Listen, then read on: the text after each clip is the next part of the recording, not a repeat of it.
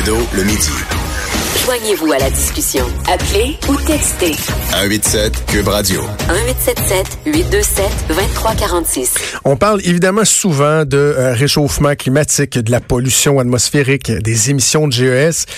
Et on parle de la consommation, euh, les énergies fossiles et tout qui causent de la, de la, de la pollution. Mais il y a un élément qu'il faut pas négliger, c'est le fait que on est de plus en plus aussi à polluer et à utiliser les ressources euh, de la Terre. Et je vous dirais même qu'il y a une espèce de tabou à ce sujet-là. Et j'ai adoré la lettre ouverte que j'ai lue dans Le Devoir ce matin de Michel Crête, biologiste à la retraite, qui lui n'a pas eu peur d'adresser cette situation-là et ce tabou-là.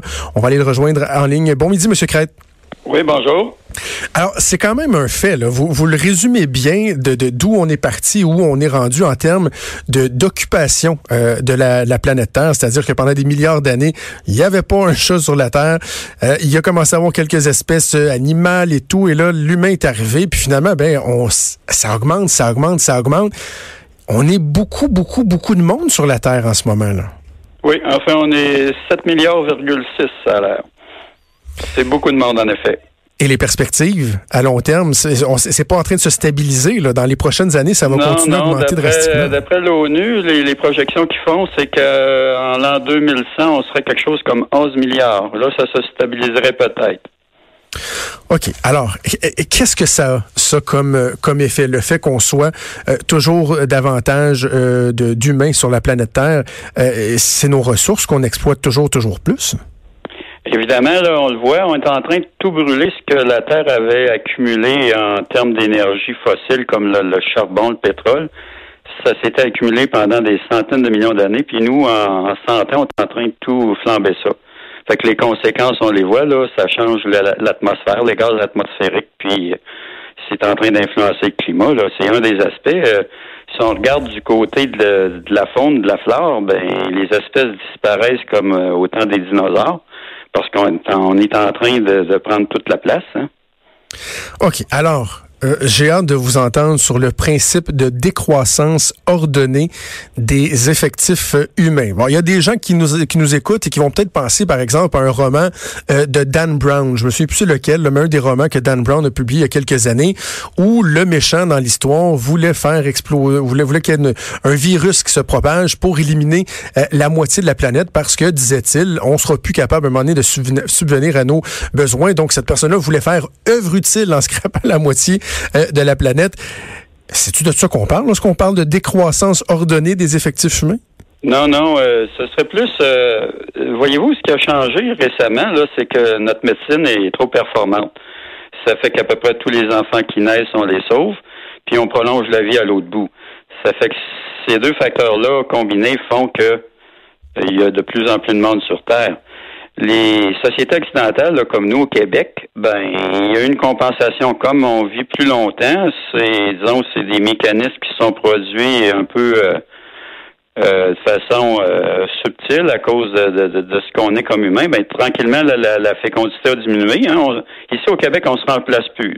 Si c'était juste de nous, on vivrait déjà une décroissance. C'est l'immigration qui réussit à soutenir la, la, la faible croissance qu'on connaît maintenant. Mais c'est pas le cas ailleurs dans le monde. Ben non, euh, en Asie, en Afrique, euh, les femmes ont encore 5 six enfants, ça fait que puis on la première chose qu'on fait quand on veut les aider, on leur donne un peu de nourriture puis des, médicaments, mais euh, eux aussi, ailleurs sur la planète, il faudrait penser au, contrôle des naissances. Puis si en moyenne les femmes ont 1,5 enfants par femme, ben tranquillement la population va décroître. Puis si on était moins nombreux, ben on aurait beau tous se promener en F 150 mais c'est parce que le nombre fait que nos actions euh, influencent beaucoup le climat, euh, les milieux terrestres, les milieux aquatiques. Hein. On est en train de vider les océans, on est en train de les, remplir de plastique. Euh, c'est pas Jojo le portrait. Là, vous savez euh, qu'il y a des gens qui font un moyen saut en, vous entendant. Là. parce que et, moi, je trouve la discussion elle est fort intéressante. Dans le fond, vous dites est-ce qu'il faudrait pas commencer à penser à des mesures, à des moyens à mettre en place pour d'une quelconque façon limiter ça. Alors là, vous avez parlé de, de, de, contrôle des naissances. Évidemment, quand on pense à ça, on pense à la Chine. Euh, quelle est la solution? Est-ce que vous pensez qu'un peu partout dans le monde, on devrait limiter le nombre euh, d'enfants que les gens vont avoir? Est-ce qu'on devrait, je sais pas, moi, choisir qui peut avoir des enfants? Jusqu'où ça, ça, ça, peut non, aller? Non, non, euh, moi, de toute façon, là, qu'on s'entende, je suis un biologiste, je suis spécialisé dans les populations animales. Sauf quand on regarde les chiffres qui concernent les humains, puis avec des yeux de biologiste, puis qu'on si on change le nom de l'espèce, on dit on s'en va dans un mur, c'est certain.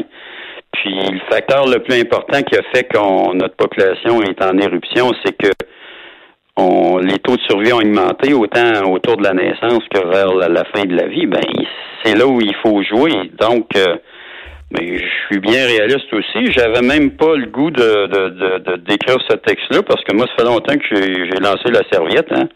La nature euh, va, risque de, de, de, s'occuper de nous si on s'en occupe pas. Mais euh, il y a des choses qui sont quand même parce que là, tant qu'il y a de la vie, il y a de l'espoir. Euh, il y a le mouvement là pour la transition, le pacte pour la transition là, ça m'a donné un petit peu d'espoir ça. Puis euh, les problèmes auxquels on fait face, entre autres, c'est qu'il n'y a pas de, de, de gouvernance euh, pour toute la planète. Hein. Les gouvernements nationaux, ben, ils chicanent bien plus qu'ils qui regardent à long terme. Là. Ça fait que parce, parce, que dans le fond, il y a deux façons de voir la problématique. Est-ce qu'on règle le problème en amont ou en aval? Donc, en amont, est-ce qu'on essaie qu'il y ait juste moins de monde, faire une espèce de décroissance euh, comme ce, qu'on explique ensemble ce midi? Ou en aval, est-ce que, bon, on se dit, ben voilà, il y a de plus en plus de monde, comment est-ce qu'on s'organise? Est-ce qu'on pollue moins? Est-ce qu'on cherche de, nouvelles sources euh, de nourriture euh, pour se diversifier? Donc, il y a deux façons de voir les choses. Donc, la première, celle de, régler le problème à la source. même si d'un point de vue biologique, c'est logique, vous, vous, convenez que c'est à peu près impossible à faire, dans le fond. Ben, c'est difficile à, faire parce que c'est probablement impossible parce qu'à cause de tous les dogmes, on a des croyances, hein, puis c'est difficile à déraciner. Mais euh, ce que vous dites là, euh, même si on, on, diminuait la pollution de chacun, là, tu sais, si à la limite on vivait dans des cabines téléphoniques puis on mangeait du tofu, il reste que si on est 10 milliards, là, euh, je sais pas si vous faites un peu de plein air, si vous faites de la randonnée. Moi, euh, c'est des choses que j'aime. Puis euh, aller en Europe, il n'y a pas grand endroits, il n'y a pas grand sol qui n'a pas été foulé par les humains. on est fourré partout. Il y avait dans, dans le journal, moi je suis de Québec, là, dans le soleil ce matin, je pense il y avait un reportage des gens qui sont allés faire du tourisme euh, en Antarctique avec leurs enfants. Là, les pauvres manchots, ils voient maintenant des, des, des, gens qui viennent les voir. Vous dites, on est fourré partout. Puis ça, ce problème-là, il se réglera pas. moi, je crois pour un qu'on est trop nombreux. Puis ce que j'apprécie entre autres du Québec, c'est qu'on a encore un petit peu d'espace. On peut, moi, on peut aller ici dans la réserve des Laurentides, dans le parc de la Jacques-Cartier puis encore des loups, puis des grands espaces. Mais ça, ça s'en vient de plus en plus rare. Hein? Puis pensez simplement au Brésil, puis qu'est-ce qui va se passer là? Euh, L'Amazonie va rapetisser, ça a l'air. Mais c'est sombre quand même les, les, les, perspectives que vous nous présentez parce qu'à la fin de votre lettre, vous dites si on changeait juste le nom de l'espèce, qu'on regardait une espèce animale ou une bébite quelconque, on se rendrait compte que il y a comment vous appelez ça une, une, éruption, une, une, éruption de croissance. Oui, une éruption, oui. Bon, qu'il y a une éruption de croissance et on se dirait ben faut faut, faut faire de quoi là, tu faut faut essayer d'arrêter ça, mais parce que c'est l'être humain, parce qu'on a qu'on appellera des valeurs, euh, euh, on fera pas ça. Mais dans le fond, vous dites si, on fait rien, j'essaie de comprendre, M. Craig, parce que vous me dites la décroissance ordonnée, dans le fond, ça arrivera pas parce que euh, faudrait passer par-dessus certains dogmes et tout. Mais en même temps, si on fait juste s'occuper de la nature, de moins polluer, on y arrivera pas non plus. Donc, c'est sans issue finalement. Euh, ça l'est peut-être pas, mais euh, c'est pas tout espoir n'est pas perdu. Si euh, le reste de la planète se comporte comme euh, nous les occidentaux, l'Europe de l'Ouest et puis l'Amérique du Nord, ben sachez que maintenant là, il y a plusieurs pays où on se remplace pas là. C'était, s'il n'y avait pas d'immigration là, on commencerait ça là, ça diminuerait. Ben il s'agirait juste que le reste de la planète vivent comme, comme nous du côté de, de, de, de, la politique familiale, si vous voulez. c'est pas impossible, mais euh, ça va peut-être, si ça prend 50 ans, ça va être un peu trop tard. Si ça se faisait rapidement, ça passe par où? Ben, ça passe par euh, une, une meilleure, un meilleur bien-être économique. Hein? Donc, euh, est-ce que vous êtes pas chaud chaud à l'immigration parce que justement, ça, ça, ça vient empirer le problème ou? Ben, ce que j'ai écrit parlait pas d'immigration. Non, l'immigration, euh, ça, ça, dépend comment on voit ça, mais si on attend qu'il y ait autant de monde ici qu'il y en a dans, en Afrique ou en Amérique centrale ou en Asie, ben là, on court après les problèmes.